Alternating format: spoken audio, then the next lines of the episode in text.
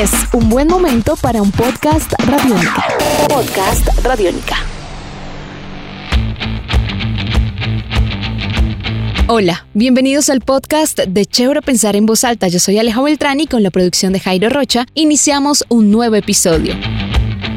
En esta ocasión quiero invitarlos e invitarlas a que pensemos en voz alta una actividad ilícita que lleva desarrollándose en Colombia durante más de 50 años. Se ha dado en el marco del conflicto armado de nuestro país y en general del mundo, el reclutamiento forzado de menores.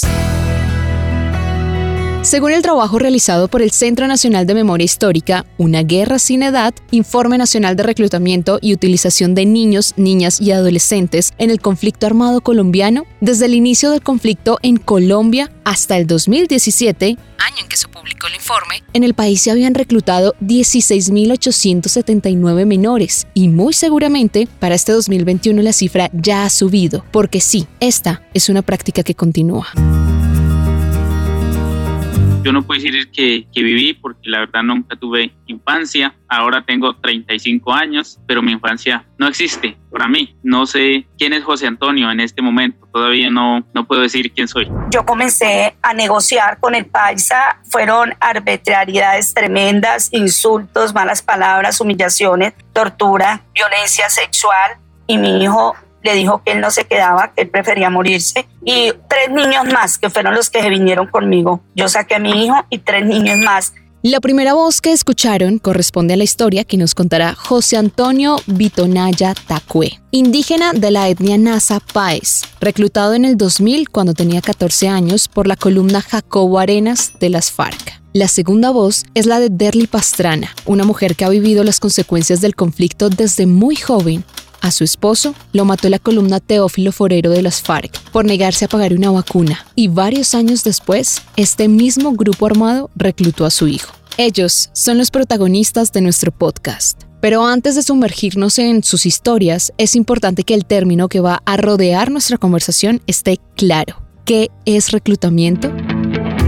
Julia Castellanos, profesional a cargo del Observatorio de Niñez y Conflicto Armado en Colombia. Se identifica como aquella acción en la cual un grupo armado busca a niños, niñas y adolescentes, los saca de su contexto familiar y allí digamos que los pone en una serie de acciones de combate. Entonces, en estas acciones está el mantenimiento y supervivencia de la tropa, en acciones bélicas y participación directa en las hostilidades, apoyo logístico y otras, y otras eh, acciones asociadas a la vida militar. Digamos que el reclutamiento está entendido como esa acción en la que el niño o la niña es sacada de su contexto inmediato de protección, que es la familia, y llevado literalmente al monte, camuflado, armas y demás. Las zonas más afectadas del país por esta práctica son norte de Santander, Meta, Guaviare, Valle del Cauca y Nariño. Sin embargo, no son los únicos lugares donde sucede. En todas las zonas donde estén presentes grupos guerrilleros, existe la posibilidad del reclutamiento de menores. Por eso, las historias de este podcast nos llevan a dos lugares. Toribio, Cauca, en el caso de José Antonio, y San Vicente del Caguán, en Caquetá, donde ocurrió la historia de Derly y su hijo, Arnulfo Pinzón Pastrana.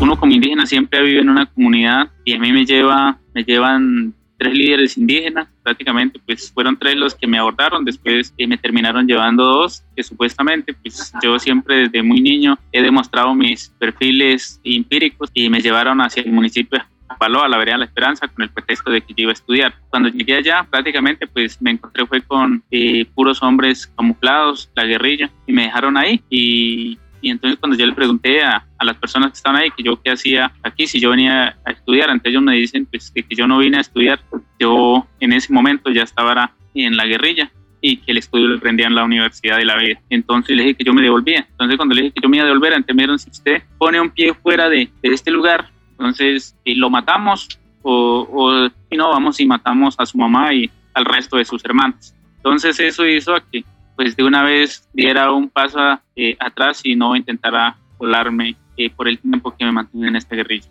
en esa época no es de desconocer y la historia está, ganó un hermano de un comandante de la FARC que le dicen el grillo, Domingo Emilio Pérez fue el alcalde y pues ya ellos andaban otra vez por, su, por el pueblo como Pedro por su casa y ahí pues comenzaron a hacer esos clubes juveniles que es, en esos días que cogieron a este profesor en el campamento donde bormandearon, esos profesores hacen eso, ellos hacen los grupos de los niños prejuveniles, hacen campamentos, comienzan a darles capoeira y pues mi hijo era muy emocionado a hacer esas artes marciales en capoeira y tenían 12 años, iba a cumplir 13, y nosotros los dejábamos, muchos papás, cuando a él me lo reclutaron, reclutaron 17 niños, entre esos él, y se los llevaron un día de la noche a la mañana, me dijeron que eh, se iban a acampar a una playa ya en, la, en el río Caguán, y que esa noche se quedaban allá porque iban a estar haciendo capoeiras y que haciendo ejercicio, que gimnasia, y que mirando pues, películas. Y resulta que mentiras que ya los tenían y los habían echado en una turbo y los habían cogido para la zona del Yarí. El otro día eran las 8 de la mañana y mi hijo no llegaba y las mamás me preguntaban porque ya yo tenía un proceso de liderazgo que si mi hijo estaba yo no y los suyos tampoco. Nos pusimos a indagar y fue cuando muchas personas de esa zona nos dieron, llevaban más de 40 niños para la zona del Yarí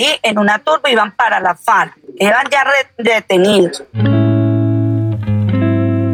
El punto en común entre estas dos historias es el engaño, ser hábil para jugar con los sueños y las necesidades de los menores para llevarlos a una guerra que es ajena. Así que en este punto y conociendo estas historias, la pregunta que vale hacernos es ¿por qué niños? Pues primero porque requiere, digamos, lastimosamente el niño o la niña, un niño entre los 14, 13, 12 años a los 18, pues tiene una capacidad de aprendizaje increíble, una capacidad de identidad absurda, de identidad a través del ejercicio de protección o del ejercicio de enseñanza. De allí que podamos ver que muchas veces algunos de los niños y niñas desvinculados dicen es que yo vi en ese grupo a mi familia, porque era quien me protegía, quien me daba alimentación, quien me movía, quien me llevaba a un lado, quien me enseñó, etc. Entonces hay allí unas dinámicas de identidad muy fuertes. Pero además de eso, el actor armado ve la posibilidad en los niños y las niñas, una posibilidad de relevo generacional. Y esto, por ejemplo, se nota mucho en las acciones de reclutamiento urbano. Y digamos que es como heredarle al otro esta, esta estructura, este control. ¿Cómo sé que es importante que me vean con ese niño? Porque ya saben que él va a ser el que me va a secundar. O sea, él va a recibir el poder de esta lógica de, de, de mando y de accionar criminal. Entonces, digamos que eso también ahí establece algunos elementos. Y otro, otro elemento muy importante como para entender esas causas es un poco ese ejercicio en que los niños y las niñas pasan desapercibidos. Entonces, si tú ves a un niño en una esquina sentado, pues tú ves que el niño está como aburrido ahí sentado, ¿sí? No, no tienes esa comprensión de que de pronto está haciendo inteligencia militar, de que de pronto está pendiente de quién pasa, quién sale, nada, sino que tú lo ves es más como un actor eh, en relación a como que pasan desapercibidos. Y eso tiene que ver mucho con eh, la idea en cómo hemos construido el ser niño y el ser niña en este país. Sin embargo, esas labores de las que habla Julia son solo algunas de las que pueden hacer porque en la selva y en los campamentos también tienen sus quehaceres y estas, lastimosamente, depende de si son niños o niñas. A los jóvenes, según lo que mi hijo me contaba, porque casi no le gustaba hablar, él duró siete meses en la FARC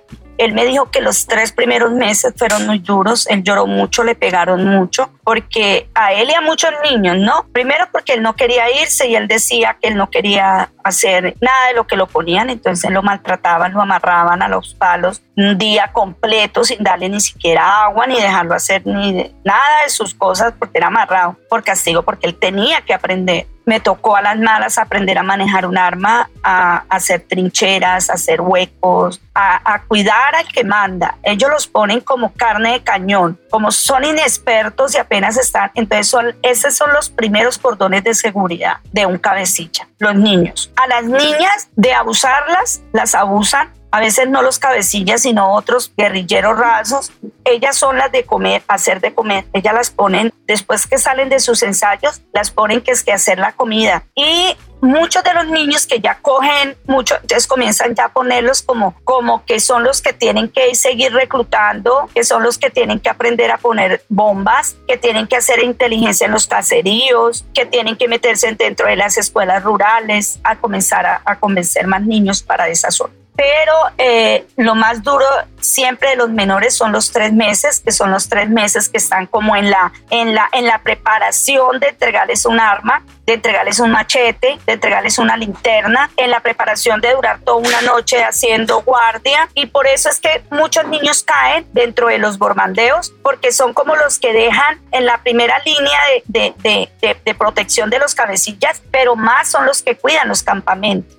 Pero con el tiempo en la guerrilla, esos días difíciles que Arnulfo le contaba a su mamá pasan a ser solo recuerdos vagos y la rebeldía se convierte en una absoluta obediencia. Sí, con el tiempo las cosas cambian y esa fue parte de la historia de José Antonio. En, esos momentos la acción de, la guerrilla prácticamente es una acción plena, plenamente militar y la ideología prácticamente es algo que, usted está es en, en el matar usted a, toda la fuerza pública, usted está es a, la defensiva como, como un felino. No sé, es algo, algo que le siembran a uno en la cabeza con, con el tema de, de los pisasuaves y, y, eso me llevó a mí a que me desparciera en diferentes eh, unidades móviles y que en todo ese, ese ejercicio que me el tema de, reclutamiento, el tema de reclutar niños, llevárselo al campamento, dejarlo a la disposición de, de los comandantes, y seguir, seguir esa función. Y como le digo en el diario Vivir, eh, me llevaron para los lados de, de, Nariño, estuve por el Valle. ya todo ese fue el tiempo que me mantuve y lo más doloroso era cuando uno veía en todo esto que se reclutaban más niños, niños que en algún momento eh, pues llegaban, lloraban y, y eh, entonces también los amenazaban que si se devolvían los mataban y algunos pues seguían llorando, algunos entre amiguitos como dice, se hacían cuartos y el uno se, se volaba y mismo iban y lo recapturaban. Y delante de todos los que estaban ahí los paraban en fila y lo hacían cavar eh, la tumba prácticamente, un hueco de, de, un metro y de profundidad. A ese mismo niño le pasaban una pala y después lo hacían arrollar, después se le pegaba el tiro eh, de gracia para que así los otros compañeros vieran y nadie se quisiera volar. En el 2010, José Antonio empieza a cuestionarse su labor al interior de este grupo guerrillero. Fue pisa suave, escolta y se movió entre varios frentes cubriendo la espalda de importantes comandantes del Nariño. Cuidaba los computadores y la información que nadie puede conocer. Así que su decisión de salir no fue fácil. Además, él sabía cuáles eran las consecuencias. Y ya en el 2014, cuando ya tomó la decisión de de desertar y cuando deserto pues prácticamente se me viene el mundo encima porque ya me empiezan a perseguir los, eh, la guerrilla para matarme. En esta, ese momento ya han matado cuatro de mis familiares. y en el 2015, el, el 10 de, de, abril, secuestraron a, a, mi mamá y a mi hijo de 8 años. Y hasta ahora sí sigo viviendo el flagelo de, de la persecución y de la, del atentado. En el mismo 2015 también hicieron un atentado contra mí. Y, y lo mismo la persecución política que he sufrido por parte de los dirigentes indígenas, porque ellos saben que yo conozco mucho, mucho de la realidad de, de la guerra y que si yo llegase a hablar, pues, eh, pongo en peligro los intereses de ellos. Y esa ha sido la razón en la cual ellos me, persiguen. Y esa razón fue la que en el 2014 hizo que me saliera esta guerra y después me, me desmovilizara de forma independiente, gracias a una líder indígena que quiero hacer referencia, que es la señora Diana Perafán Hurtado, ex esposa del señor Feliciano Valencia y, y acompañado de una ONG que se denominaba eh, ONG Jóvenes Indígenas de Colombia, que fueron quienes eh, acompañaron la mi desmovilización. Y aunque José Antonio nunca pidió estar en la guerra, estuvo. Pero lastimosamente su participación en ella no se acabó cuando él quiso. Hoy en día todavía es buscado y amenazado. Una historia muy similar a la de Derly, quien tampoco pidió estar en la guerra, y mucho menos involucrar a su familia, y aunque pensó que el dolor de perder a su esposo era suficiente, luego vino el desplazamiento y el reclutamiento de su hijo. Pero por su libertad vivió los momentos más oscuros y difíciles de su vida, los cuales tomaron tiempo en sanar. Eh, nosotros con mi hijo, nosotros llegamos a Florencia, nos sacó la Cruz Roja, o sea, nos atendió la Cruz Roja, ahí duramos casi dos meses, yo pedí eh, estar acá en Neiva, yo alquilé un apartamento, mi familia duró un año, mis hermanos que no sabían yo a dónde estaba con, con mis tres hijos. Yo alquilé un apartamento, yo tenía unos ahorros, alquilé un apartamento un año y fue un año encerrados en ese apartamento que no nos mirara nadie. Muy poca atención psicosocial, o sea, yo no lo dejaba ni que se asomara a la ventana. Mi hijo era un muchacho muy callado, muy aislado, no le gustaba hablar mucho. Era un niño a la edad que él tenía que era tan, tan activo cuando fue antes de ser secuestrado fútbol, una cosa y otra no cero amigos, él no era amigo de todo el mundo. Nosotros duramos un año, donde ese año tengo todas las evidencias de, de, solicitudes de apoyo para yo salir del país, sacarlo del país, porque a mi hijo yo lo puse a estudiar después de un año y estando en el colegio me, lo llegaron a, a, a llevársenselo. Y, y, bueno, mal que él, él, miró los tipos porque él conoció uno de los que iba por él y él se encerró en el colegio que eran las seis de la tarde y no salía y no me llegaba a la casa y yo desesperada me fui para el colegio y el celador me dijo que se había metido al baño, él se había orinado se había orinado en los pantalones, un muchacho de ya casi de 14 años, temblaba y, y yo desde ahí lo, lo, saqué, mi hijo no tuvo oportunidad de ser un niño normal, después de eso no, él estaba siendo normal ya como a la edad de los 18 años, que, que ya salía conmigo, ya se me montaba en el esquema, andaba conmigo, lo puse a hacer como un curso de vigilancia para que manejara las armas y él perdiera el miedo, entonces yo lo metí a hacer pues un curso de, de eso de defensa, yo le decía mi amor, como yo yo tengo esquema, entonces déjeme, yo pido, hagamos todo el procedimiento y usted va a ser mi escolta, anda conmigo para todos los lados y usted se protege, yo me, me protege y yo te protejo y nos protegemos los dos. Y esa era la idea. Él terminó ese curso y todo y pues se iba a ir para el ejército él decía que él, él, se iba para el ejército. Entonces él me decía, mamita, firme, yo me quiero Yo, yo ya con los cursos y el técnico que tengo, yo ya no me mandan para el monte, me quedo en un batallón y yo sigo mi carrera militar. Yo yo quiero quedarme ahí. Eh, y el lunes yo ya lo iba a entregar al batallón, ya habíamos quedado que a las 9 de la mañana yo iba, ya era, lo entregaba al batallón, ya me se lo llevaba. El capítulo del reclutamiento parecía superado por la familia de Derly. Arnulfo ya tenía sus planes de vida en donde el ejército era su opción, y no precisamente para combatir en la selva con quienes alguna vez lo reclutaron, sino para estar en las oficinas y desde allí poner su conocimiento en marcha. Y ese día él dejó el celular donde la novia y me dijo, madre, ya vengo. Yo, no se me va, Arnulfo, mañana va. No, mami, no me demoro. Era, era ya como la, la cosa que él tenía. Y él se fue y él fue allá y le dijo, la novia le dijo porque no se quedaba, porque ya yo le, ella sabía todo y ella me, dijo, vea, ¿por qué no se queda? Y él le dijo, no, yo no me puedo quedar. Usted puede creer mi cucha mañana que yo no amanezca en mi casa la cantaleta todo el día, porque le daba horas todas, la que fuera. Dijo, no, y más, y más que mire, vine y, y, y, no me traje el otro celular que tenía minutos y yo no la puedo llamar. Y yo ese día había llegado de una gira muy cansada y yo no sé, el sueño me pudo porque yo no me podía acostar si yo no lo miraba ya. Y cuando yo me despertaron ya fueron las sirenas, las luces de la policía buscando la mamá de Arnulfo y me lo habían matado llegando a mi casa. Aunque muchas historias de reclutamiento pueden ser similares a las de José Antonio y Arnulfo, el hijo de Derly, también es cierto que hay muchos menores que deciden por voluntad propia enfilar las filas de estos grupos armados. Pero detrás hay un porqué poderoso que también nos hace cuestionarnos como sociedad.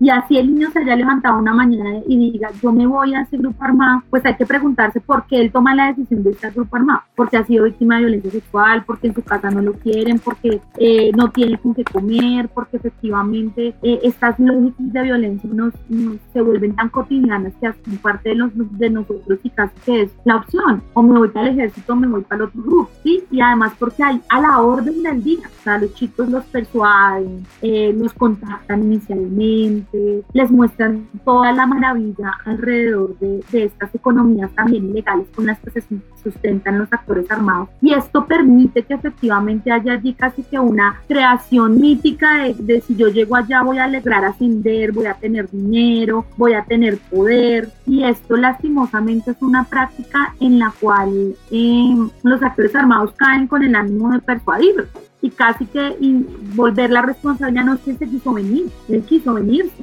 Por ejemplo, en el caso de, de, las niñas que hemos encontrado estas tácticas o estrategias de enamoramiento, de una vinculación emocional para que después ella haga parte del actor armado. Y entonces, ¿Esto es algo de nunca acabar? El Estado dice que es culpa de los grupos armados por reclutar. Los grupos armados dicen que no solo es culpa de ellos, que más o menos ellos lo que hacen es dar oportunidades de vida a muchachos pobres, olvidados por el Estado, y nosotros, como sociedad, nos quedamos en ese círculo en el que básicamente nadie y todos tienen la culpa. Pero, ¿cuál es la solución?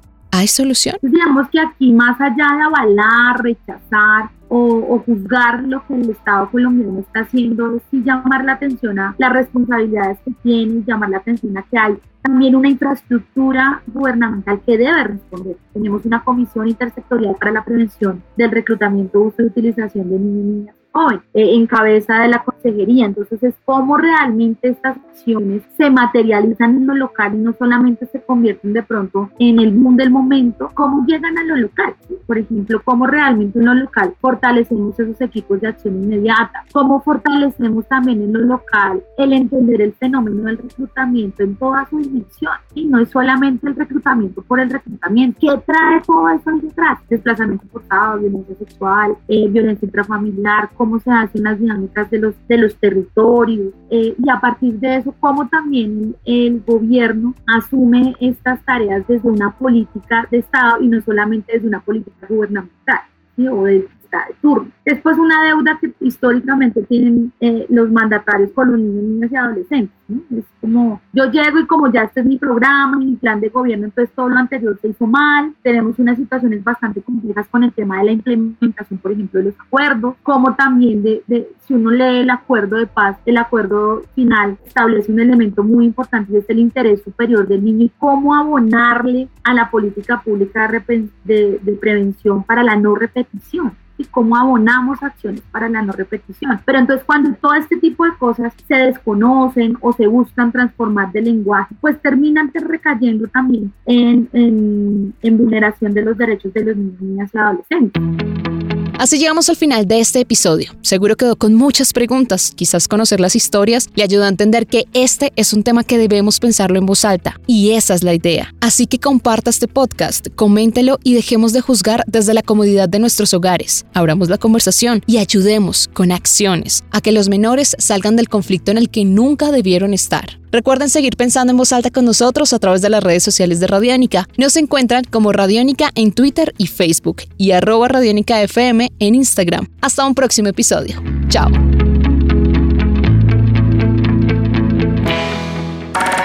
Nuestros podcasts están en radionica.rocks, en iTunes, en RTVC Play y en nuestra app Radionica para Android y iPhone. Podcast Radionica.